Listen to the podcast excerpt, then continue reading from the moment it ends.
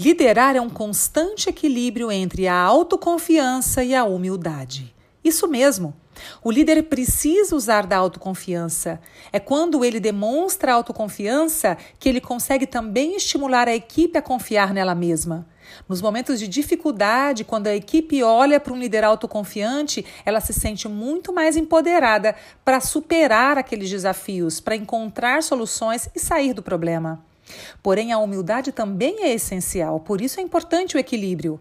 Afinal, um líder que sempre diz eu sei, as coisas vão ser desse jeito porque eu já sei que assim é a única forma.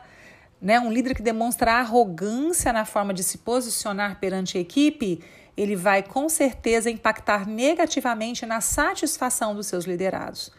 Por isso é importante que ele faça esse equilíbrio. Demonstrar autoconfiança, porém com humildade. Humildade para reconhecer que a gente nunca tem todas as respostas. Então, em determinados momentos, o líder vai ter que dizer: gente, eu não sei a solução, eu não sei o caminho. Eu preciso de vocês, nós juntos vamos encontrar a forma de lidar com isso.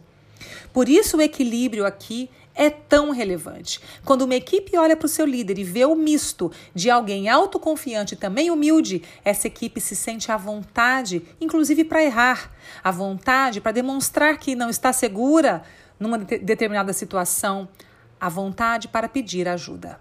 Como é que você está neste equilíbrio?